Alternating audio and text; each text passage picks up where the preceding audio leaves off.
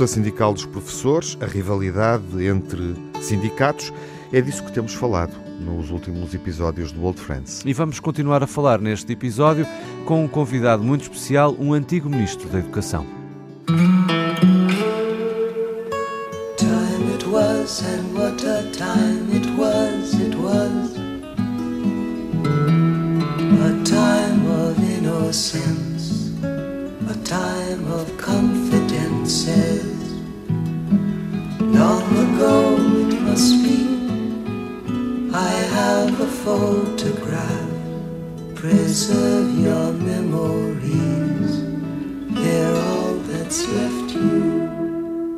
Greve prolongada e faseada dos professores afeta de diversas formas, diariamente, semanalmente, mensalmente, o funcionamento das escolas no início deste ano.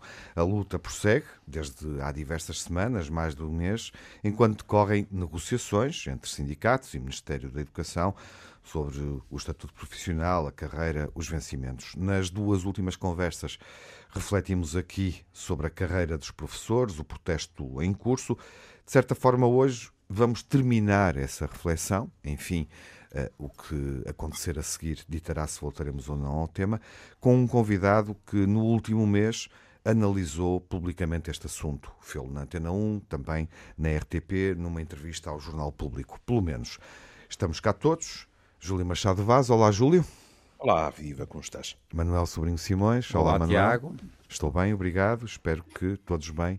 Miguel Soares. Olá, Miguel. Viva Tiago Alves. Bom, e o nosso convidado, convidado é Tiago. Eduardo Marçal Grilo, Ministro da Educação. Antigo Ministro da Educação entre 1995 e 1999. No final do século passado. Isto até parece ter sido ensaiado, mas não foi. Eduardo Marçal Grilo, muito obrigado por eh, ter aceitado o nosso convite e estar connosco. E começo sem mais demoras por lhe fazer uma pergunta. Como é que se combate a precariedade e a instabilidade dos eh, professores? Um, motivo eh, para os principais protestos das últimas semanas, meses. Muito bom dia, eh, muito bom dia a todos. Eh, é um grande gosto estar aqui, é uma honra e um privilégio participar neste, neste programa, embora o, o, o tema mereça um conjunto vasto de preocupações que vamos ter certamente que partilhar aqui uns com os outros e que eu tenho muito gosto em partilhar as minhas preocupações. Eu, eu não tenho soluções mágicas para isto, isto é, não, este, cada, cada problema é um problema com as suas especificidades próprias. Este, este movimento a que nós estamos a assistir, este, nós não estamos com uma greve, nós estamos com greves, que é uma coisa ligeiramente diferente e que torna este momento mais complexo do que muitos dos outros anteriores que nós temos vivido, praticamente, diria, todos os anos, com uma ou duas exceções. Eh, a precariedade é um problema, mas a mim preocupam-me sinceramente outras coisas neste momento. Neste momento preocupa-me sobretudo é a situação dos, das raparigas e dos rapazes, dos miúdos, que estão nas escolas, que estão a ser altissimamente prejudicados depois de dois anos dramáticos que foram os anos da, da pandemia. A pandemia deixou um rasto muito difícil de ultrapassar e de combater.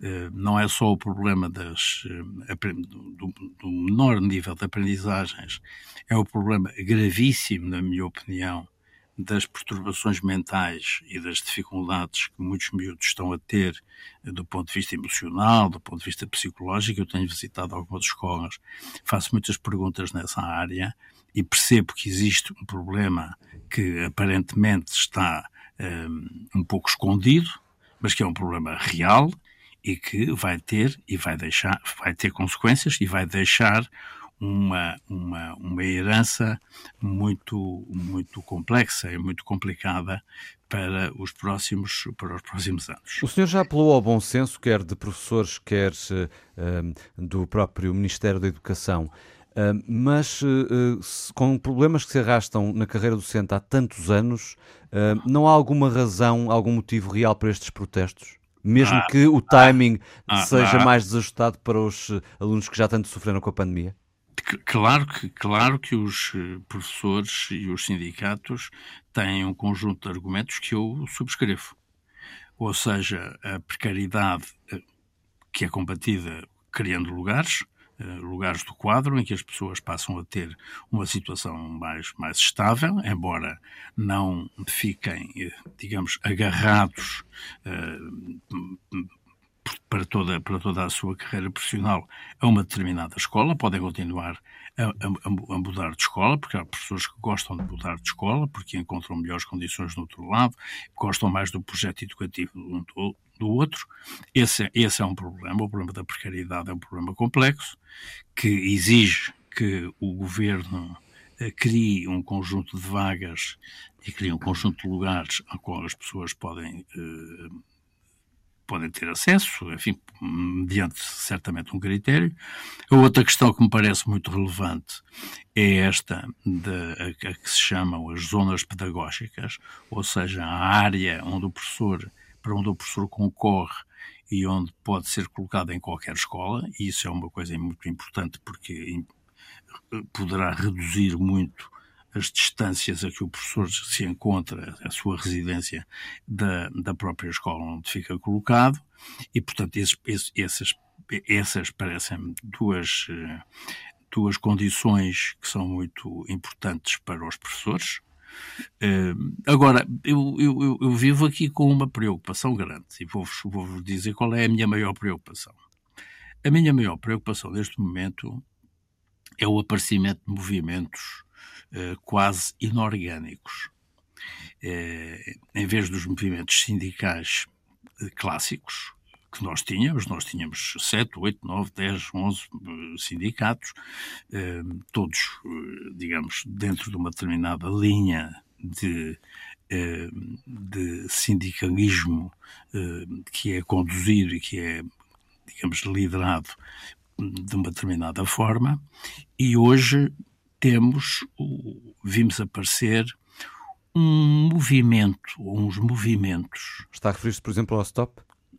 Sim, será, será, será o caso mais típico, não é? Uma, o, o, mais típico, não, o mais atípico, uhum. porque se trata de um movimento que eu ainda não percebi bem qual é a, a sua a sua gênese, mas sou capaz de perceber os seus objetivos dá-me a sensação que nós estamos perante um movimento que, para além dos professores, ou que quer ir para além dos professores, e que uhum. tem uma forma de funcionamento uh, que funciona, penso eu, pelo menos pelo que ouço do, do seu líder, as decisões são tomadas pelos próprios comitês de greve, que é uma coisa um pouco, um pouco atípica, relativamente àquilo que é o sindicalismo mais, mais clássico.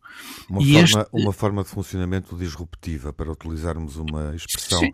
muito desta década pós-pandemia.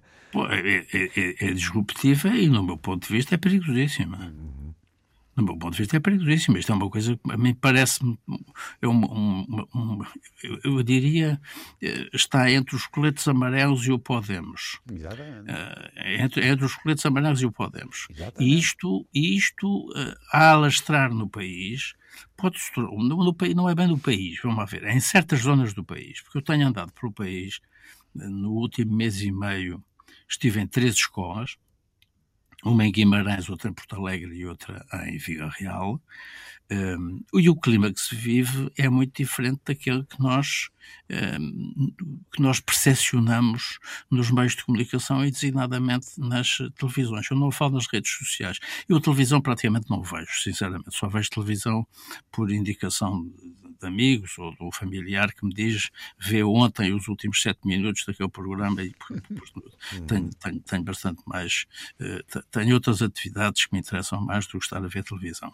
E depois tem as redes sociais, que é onde se passa hoje grande parte de tudo que, de tudo que ocorre em termos de informação e em termos de divulgação de, de, de ideias, umas, eh, umas boas, outras más, outras perigosíssimas, outras que não são que, não, que, não, que são que são que são puras inverdades, para não dizer outra coisa, e portanto nós arriscamos com este movimento ou com estes movimentos, com esta forma que este processo que está em curso já há algum tempo e que não se percebe muito bem quando é que poderá terminar, hum, podemos assistir aqui a duas coisas, que são ambas perigosas.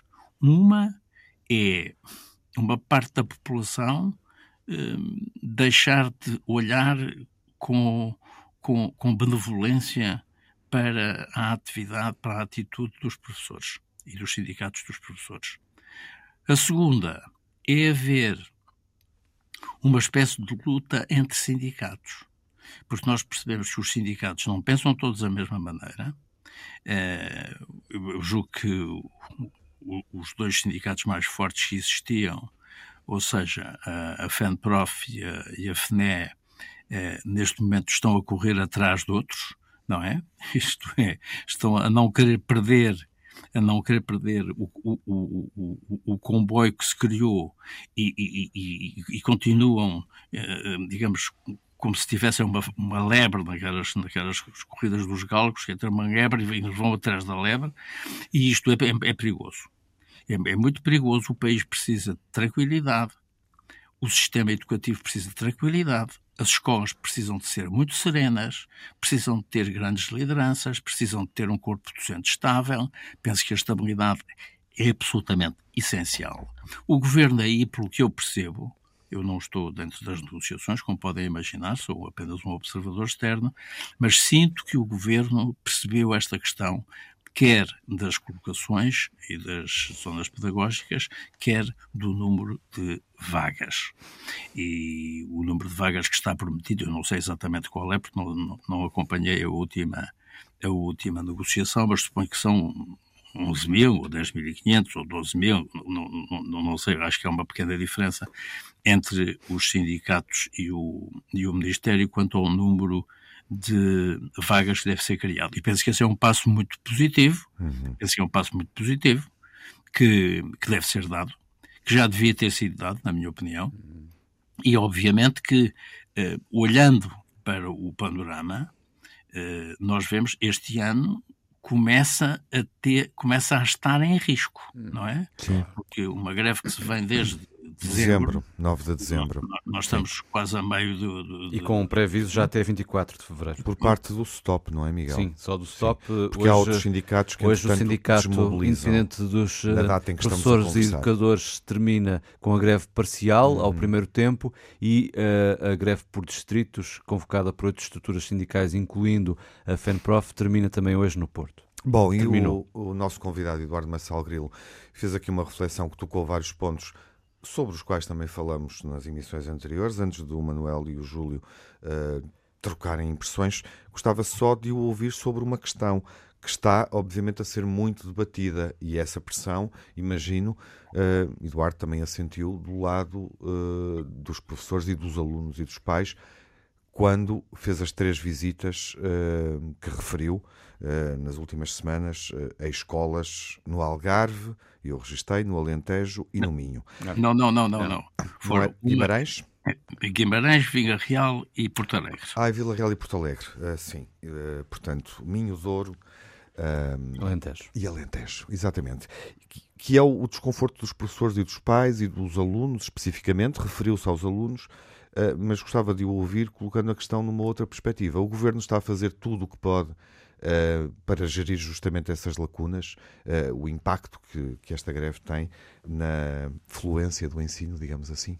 Ó Diego, se não está a fazer, tem que o fazer. Uhum. Porque o problema tal como tem vindo a evoluir, tornou-se um problema eminentemente político. Porquê? Porque o governo está muito desgastado, o governo desgastou-se. É, é há, aqui um, um, aspecto um bocadinho paradoxal que eu, uhum. aliás, escrevi num artigo na semana passada, é, no público, que é o seguinte: o, o, o governo, nas coisas que são mais relevantes para o futuro do país e para a prudência com que é preciso gerir hoje em dia, dado o grau de imprevisibilidade que nós temos na nossa frente, com a guerra, com os, os, os, os restos da pandemia e aquilo que nós não sabemos que aí vem, o governo há uma série de coisas em que fez muito bem. Ou seja, o controle do déficit, uhum. uh, o controle da dívida, uhum. o crescimento, o emprego e a criação de condições para que os eh, parceiros, designadamente os empresários, digam hoje que 2023 vai ser um, um ano razoável e não a catástrofe que se previa no final de 2022. E, além de podermos dizer que temos quase um pleno emprego, quase um pleno emprego, isto é, estamos com uma situação muito confortável, mas depois o governo eh, aparentemente falhou em coisas que, que, me pareceram uh, quase uma coisa dos Monty Python, não é? Quer dizer, nomear uma, uma, uma, uma, uma, uma secretária de Estado que tinha, que tinha uma espécie de um, de, um, de, um, um pecado original, nomear outros que tinha um, um pecado mesmo, não é? Uh, uma série de trapalhadas, se me é permitido, que têm um impacto enorme na imagem do governo. E, portanto, o governo deixou-se fragilizar. O, salvo eu não vi a entrevista do Primeiro-Ministro, mas suponho que ele disse o governo pôs-se a jeito. Não, Sim, o governo pôs-se a jeito, não. O governo fez, uhum. cometeu um conjunto de erros, de erros, verdadeiramente de erros. É preciso que, que os governantes saibam reconhecer os seus erros. Cometeu um conjunto de erros que lhe mancharam fortemente a sua eh, credibilidade e a sua imagem. E, e, e, o paradoxo é este: é que o país tem uma imagem ótima no exterior, porque os mercados, uh, as grandes, os grandes grupos, o Banco, o, Banco, o Banco Europeu de Investimento, o FMI, a Comissão, etc., olham para nós como um país altamente credível, que pode ir aos mercados para se financiar, porque nós temos uma dívida que nos obriga praticamente todos os meses ou de 15 a 15 dias a ir aos mercados buscar dinheiro para poder manter uh, a nossa dívida e termos condições para pagar o custo dessa, dessa, dívida. Temos aí uma imagem belíssima. Outro dia um dado uh, apresentávamos como um dos países mais credíveis em matéria, nesta matéria, e depois internamente olha-se para o governo e diz-se, bem, esta gente eh, parece que está aqui um bocadinho distraída com estas coisas todas e comete estes erros infantis, que são erros infantis, alguns são erros infantis, que provêm de variedíssimas coisas, de, de uma partidarite que o, o, país vive, uma espécie de uma partidarite aguda, não é? Porque isto acontece com os partidos todos, isto não é só característica deste, é, há uma, uma, uma, uma partidarite que as pessoas não gostam, as pessoas não gostam disto. E, e depois temos aqui um outro problema, se, se me é permitido dizê-lo, que, que, é, que é o risco maior, que é a inoperância dos partidos eh, moderados, dos partidos onde nós, onde a maioria dos portugueses se revê, eh, essa inoperância e estes, estes, estes, eh, estes acontecimentos, estes, estas trapalhadas, isto só serve para engrossar claro. os, os, radicais, de um lado e do outro. E os, os, radicais vivem felizes com cada erro destes, cada atrapalhada destas. É uma forma ótima do Chega dizer: bem, já temos aqui no, no regaço mais de 10 mil ou 20 mil votantes. E o mesmo, e o mesmo poderá acontecer com este movimento perigoso, na minha opinião, este movimento quase inorgânico. Eu digo quase inorgânico porque o STOP é um, é um sindicato, portanto não quero estar aqui a desvalorizar, mas quase inorgânico de funcionamento, de, de, de, mas que exerce uma grande atração sobre determinado tipo de pessoas. O, o, o, e de resto vimos isso acontecer com uma dinâmica totalmente diferente, mais concentrada é. no tempo, uh, com uma outra profissão pública. Uh, e estou a falar, obviamente, da PSP, da Polícia de Segurança Pública. Bom, aí, aí o perigo é, é, é, é, é Claro, é outro. É o mesmo. Tá bem, não, não, mas é, é outro e perigosíssimo, não é? Basta olhar, basta ver o que se passou no Brasil, uhum. não é? O que se passou no Brasil foi uma coisa de uma gravidade enorme. Sim, os sinais de alerta estão todos à vista. Estão todos. Nelson Simões. Não, porque eu, eu, eu, eu, acho que foi, é verdade. Eu sou muito seu amigo e, portanto, pode, pode parecer que eu estou-lhe a fazer um jeito, mas o senhor disse tudo o que era preciso dizer. Eu estou totalmente de acordo com o senhor disse. E é verdade que a única coisa que, apesar de tudo, escapou é o seguinte: eu queria ouvi-lo sobre isso. Porque, portanto, nós percebemos muito bem para que é que esta coisa, a pergunta, ou para que a gente percebe. É, a descrição é perfeita também percebemos a resposta do governo, as coisas onde tinha que apostar a sério e depressa e de alguma maneira resolver pelo menos parte da pressão com a história dos lugares criados, os lugares criados, as zonas pedagógicas. Eu acho que nós estamos a ter uma atitude até muito inteligente nesse aspecto, assim fosse rápida e eficiente. portanto, nós. Depois também estou de acordo consigo, o senhor foi perfeito na descreveu como porque nós achamos que esta coisa, a forma como, a pergunta como é que isto está a ser feito, é miserável, porque torna, em muitos aspectos, impossível a gente perceber o que é que está em causa e como é que a gente vai. A, sua, a pergunta inicial do Miguel Assi era o porquê agora, o timing. Oh, oh, o que é que acha? Eu, eu sabe que eu, eu, eu, tenho a minha teoria é, é o PRR eu acho que nós criamos uma situação de. Nós temos tido sempre em Portugal uma tradição horrível de responder mal quando vem muito dinheiro, sobretudo dinheiro que a gente não arranjou. Nós adoramos receber dinheiro do, do Brasil e da África e da, da imigração na Europa e nós passámos a ter a União Europeia regularmente, eu vejo, e, e o Eduardo sabe isso até melhor que eu, porque era ministro, e nós sabemos como é que a gente se movimenta sempre que há o programa europeu e vem umas massas, e desta vez veio muita massa. E de repente as pessoas perceberam que havia uma possibilidade quase, quase, não, não tem, inesgotável.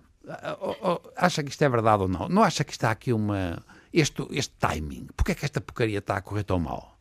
Não, o, aparentemente, oh, oh, Manuel, a questão pode ser posta nesses, nessa perspectiva, porque outro dia houve um, um, um, dos, um dos, representantes sindicais um, fez uma afirmação muito curta, mas disse isto tudo porque há dinheiro. Há dinheiro. Bom, o, o haver dinheiro eu suponho que o, país está com não sei quantos milhões por dia, uma coisa, uns números, eh, uns números eh, estratosféricos. Mas o governo está a fazer uma coisa que me parece muito, muito cautelosa e que é o seguinte, que é fazer orçamentos muito prudentes. E porquê a prudência? A prudência porque o grau de imprevisibilidade que temos pela frente é enorme. Eu julgo que o, o, o atual primeiro-ministro, o atual primeiro-ministro, e, este, em, em termos políticos, parece-me ser um fator muito, muito relevante. O governo, com o Dr. António Costa, que tem uma, uma, razoável experiência de alguns erros do passado, e nós, estou a falar com dois, com dois médicos, sabem perfeitamente que eh, nós aprendemos é com os erros não é, não é com os sucessos, é com os erros. E um, um dos erros do passado foi este do endividamento que nos levou à situação de 2009-2011. O António Costa roubou à direita portuguesa dois dos grandes fatores que eram de ataque ao Partido Socialista, que era eles são os despesistas, são os gastadores e deixam isto sempre na bancarrota. Este argumento, estes argumentos desapareceram. E o, e o, e o António Costa, o primeiro-ministro, tem hoje uma preocupação evidente, evidente, de controlar uh, uh, o déficit e fazer uma redução significativa do peso da dívida no PIB não, não é reduzir a dívida, é, é, é, é, fazer com que o crescimento do, do, do, produto, portanto do PIB, seja maior do que o crescimento da dívida. E, portanto, o rácio vai diminuindo. E eu penso que este, isto, é muito, é, isto é muito virtuoso. Uhum. E, agora, é virtuoso porque nós dependemos do exterior. Nós não temos aquela coisa que têm os Estados Unidos, que põem a máquina a funcionar, a produzir as notas verdes e têm uma dívida de trilhões, trilhões, trilhões, não é? Bom, uhum. portanto, nós precisamos de ter uma política muito prudente e esta prudência está, é, é manifesta na, na, foi manifesta na execução, na elaboração do orçamento de 23, o controle da execução orçamental é certamente, estará certamente a ser feito de uma forma muito rigorosa. Eu às vezes acho muito, muito, muito curioso dizer-se, ah, sim, mas isto é tudo feito à custa das cativações. Uhum. Bem, as cativações existiram sempre, porque as cativações, eu acho que uma parte das pessoas que falam sobre as cativações nem sequer sabe como é que elas funcionam. não sabem como é que funcionam as cativações. Houve sempre cativações. Eu, quando estive no governo há, há 20 e não sei quantos anos, havia cativações. O problema não é a cativação. O problema é ter os argumentos para convencer o governo, e neste caso o Ministério das Finanças, o que é que se deve e pode descativar. O, o, segredo disto está em nós justificarmos, eu lembro muito bem de ter feito isso do Ministério da Educação para o Ministério das Finanças, que era verbas que estavam congeladas, verbas que estavam cativadas, e nós dizemos, não, não, esta verba tem de ser descativada porque nós precisamos dela para fazer isto. E quando isto se faz, a descativação ocorre. O problema é que porque a, cativação incide sempre sobre o aumento que se faz dos orçamentos. Nós temos orçamentos feitos não numa base zero, mas numa base histórica. Hum. E, portanto, o facto, eu, estou de acordo com o que o Manuel Sobrinho Simões acabou de dizer. Eh, há aqui uma certa euforia de dizer, bem, está aqui esta massa toda então, e a gente não vai ter aqui um quinhão disto? Uhum. Não precisamos aqui deste quinhão. Isto, isto, isto pode estar na cabeça de muitas pessoas. Agora, é preciso perceber que, e eu, aliás, escrevi um livro sobre isto que se chama O Não Tenham Medo do Futuro, em que disse o que nós temos que preparar as nossas, os nossos jovens é para um mundo que é não é só incerto. O futuro não é incerto, o futuro é imprevisível. Uhum. Porque o, o, incerto ainda significa que nós temos dois ou três cenários e não sabemos se é o A, se é o B, se é o C. Na imprevisibilidade, a história é outra. Este, este, este programa que estamos a fazer, se fosse há um ano atrás, tinha características muito diferentes porque era antes da invasão da Ucrânia. Sem e se dúvida. Fosse há, é um, se fosse há três é um anos atrás. E se fosse há três anos atrás ainda era mais diferente, claro. porque ninguém, ninguém imaginou que havia. É Júlio Machado Vaz. Sim. Não queres fazer nenhuma observação ou pergunta? Ah, pensei que ias colocar alguma questão. Eu não, cá não. estou. Há vários aspectos. Gostava de te ouvir. Sim, sim. Gostava. Uh, há, há sim. vários aspectos que foram abordados que me dizem muito. Por exemplo, a questão da saúde mental da, da ganapada, permitam-me a palavra que hoje em dia é, é pré-diluviana, não é? um, é algo muito preocupante. Quer dizer, os meus, eu nem sequer sou psiquiatra infantil, nem psicólogo, mas os artigos sucedem-se. Aliás, uh, não é surpresa nenhuma, porque nós tivemos os avisos. Porque, como é óbvio, todos nós nos concentramos naquilo que era a doença aguda e uh, os especialistas disseram atenção porque as consequências a nível de saúde mental, ou se quiserem também a nível de questões de aprendizagem, essas vão se prolongar para depois do, da situação de alarme, digamos assim, uh, de doença contagiosa. Ao mesmo tempo, isto agora é de formação eh, profissional do psiquiatra, há muitos anos que eu me preocupo com a saúde mental dos professores. É, sem qualquer dúvida, a classe profissional que mais me entrou pelo consultório. E, e algumas das razões, o professor Marçal Grilo também já as pôs em cima da mesa. Uh, modos de vida, trajetos de vida verdadeiramente uh, inconcebíveis. Uh, para empregar uma palavra da moda, a resiliência da maioria dos professores deixa-me até estupefacto. Tenho a certeza que outras profissões não teriam aceitado uh, coisas desse género. Depois, há uma velha frase que, que, diz, e acho que isso está a acontecer um pouco, que é, de vez em quando, a economia vai bem, mas as pessoas não estão bem. E isso também se aplica. Ainda por cima, com um tempero que é muito complicado, que é a coincidência com escandaleiras, erros, tropeções, criancices até, que põem as pessoas a ler artigos com indemnizações não sei quantos milhões, dívidas não sei quantos milhões, privatizações, eh, nacionalizações, reprivatizações, etc., e que valida porque não são só os líderes que, que dizem determinadas coisas para as câmaras de televisão. Pessoas a dizerem uma frase que é muito curiosa, que é, mas parece que há dinheiro para tudo, menos para nós. E as pessoas sentem mesmo isso. Independentemente do que são, e o professor Marcelo Grilo salientou muito bem, do que são eh, esforços que deveriam e foram feitos para que a nossa imagem, a nossa credibilidade, acho que se pode dizer assim, eh, permaneça intocada, digamos. Depois, eh, há um aspecto mais lato, que não será para hoje, mas que faz sentido um dia refletirmos sobre isso. Desde logo a questão do desacordo entre sindicatos também não acontece só nos professores. Nós estamos a falar numa altura em que há um sindicato médico com pré-aviso de greve e outro não. Pronto.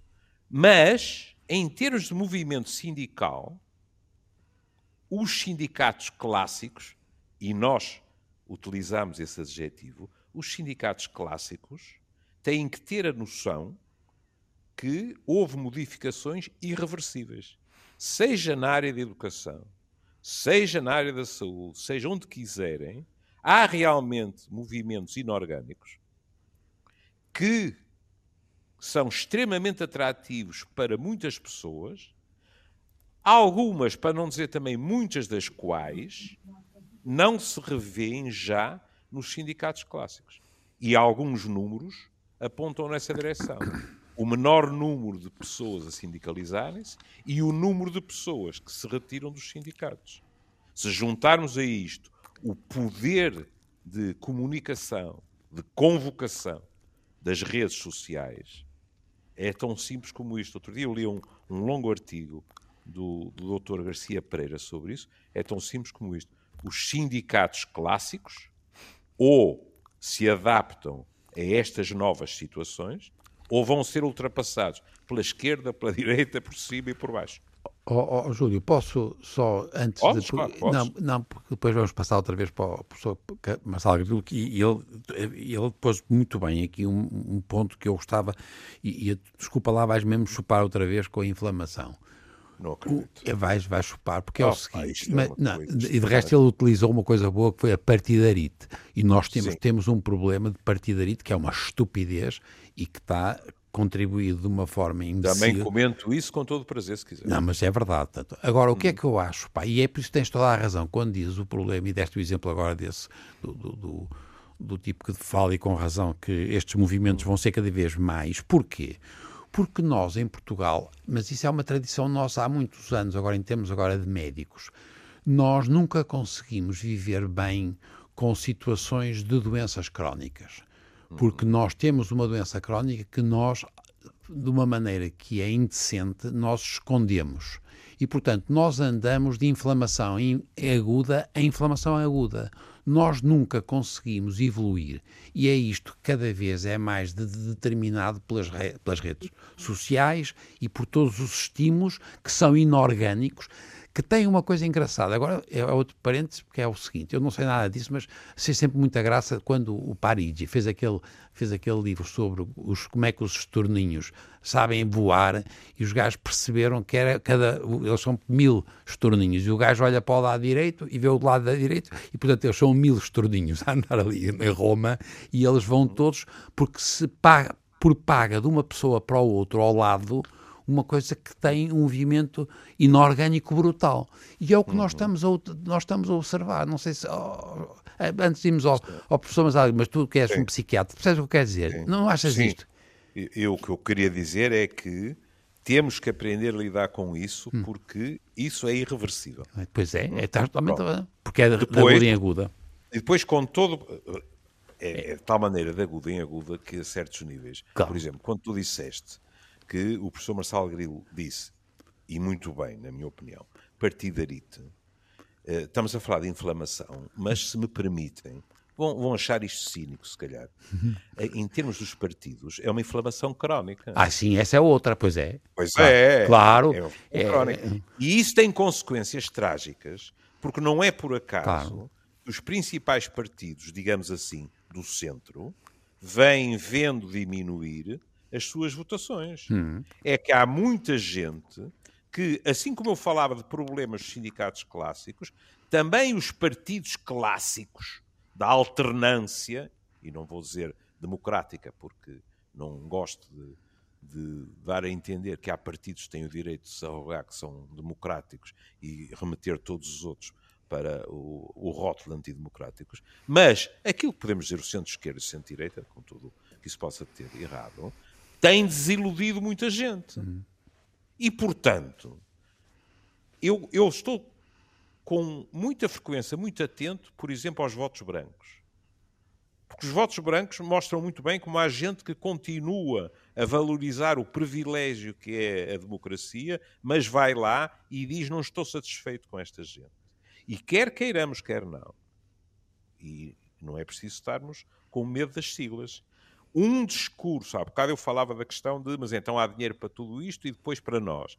Um discurso que também se ouve em cada esquina, e não é só de agora, é que PS e PSD, no fundo, acabam por se darem muito bem, estarem misturados e as políticas não diferem assim tanto. Depois o PS foi buscar o eleitorado ao PSD. Depois, se quiseres pôr mais uns temperos nisto, tens a maçonaria e as respectivas amizades. E a descredibilização daquilo que muitos gostam de apelidar o centrão tem sido evidente. Porque, por exemplo, uma coisa que eu ouvi o professor Marçal Grilo dizer para mim é uma evidência e, no entanto, nunca se consegue, que é planear a médio e longo prazo naquilo que são as áreas fundamentais do país. Claro. E atenção, que quando eu digo isto, não estou de maneira nenhuma, Deus me livre, a dizer que isto deveria ser feito apenas pelo PS e o PSD. Todas as contribuições são válidas, desde que as ideias entrem uhum. naquilo que é a nossa concepção de democracia e sejam aproveitáveis. Pronto. E porquê é que isso também não é feito? Isso não é feito porque realmente os partidos que têm estado no poder, e aqui vou ao encontro do professor Marçal Grilo, tirando uh, apenas a questão de radicais, porque alguns deles não, na minha opinião, não são radicais. Mas, mais uma vez aqui, o que é que acontece? Acontece que esses partidos que têm estado permanentemente no poder dão a impressão às pessoas da tal inflamação crónica uhum. Sem resultados. Oh, Júlio, mas Nessa... pegando nas tuas palavras ah, e, e, perante essa proximidade entre PS e PSD, apetece-me perguntar ao Eduardo Marçal Grilo se não acha que estamos uh, aqui no caso de, da educação, no caso dos professores, num daqueles, numa daquelas áreas em que teria toda a vantagem um pacto de regime. eu, eu, eu, eu, fiz, eu escrevi, escrevi eu próprio um, um pacto educativo em 1996. Em 96, quando estive no governo, fui ao Parlamento e anunciei um pacto educativo. Escrevi-o tinha 11 pontos, ou 12 pontos, ou 10 pontos, eu já não me recordo exatamente, mas se quiserem eu vou aos meus arquivos e vou buscar, em que era necessário encontrar, não são consensos, eu detesto a palavra hum, consenso, era necessário negociar determinado tipo de hum, soluções claro. na, na educação. Estas que hoje estão a ser discutidas, estas que hoje estão na origem de grande parte destes, deste movimento, destes movimentos grevistas tem a ver com estas questões de fundo. E o pior disto, na minha opinião, é que, e agora vou, vou, vou simplificar, o eleitorado que anda entre o PS e o PSD, que já votou num lado e que já votou no outro, e que é a maioria do país por enquanto, é a maioria do país, por enquanto, eu estou de acordo com o que disse o professor Júlio Machado Vaz, por enquanto, porque há aqui um certo desencanto, eh, ver o PS e o PSD a atacarem-se um ao outro por coisas às vezes sem importância nenhuma, apenas para aparecer nas televisões, faz-me a minha impressão.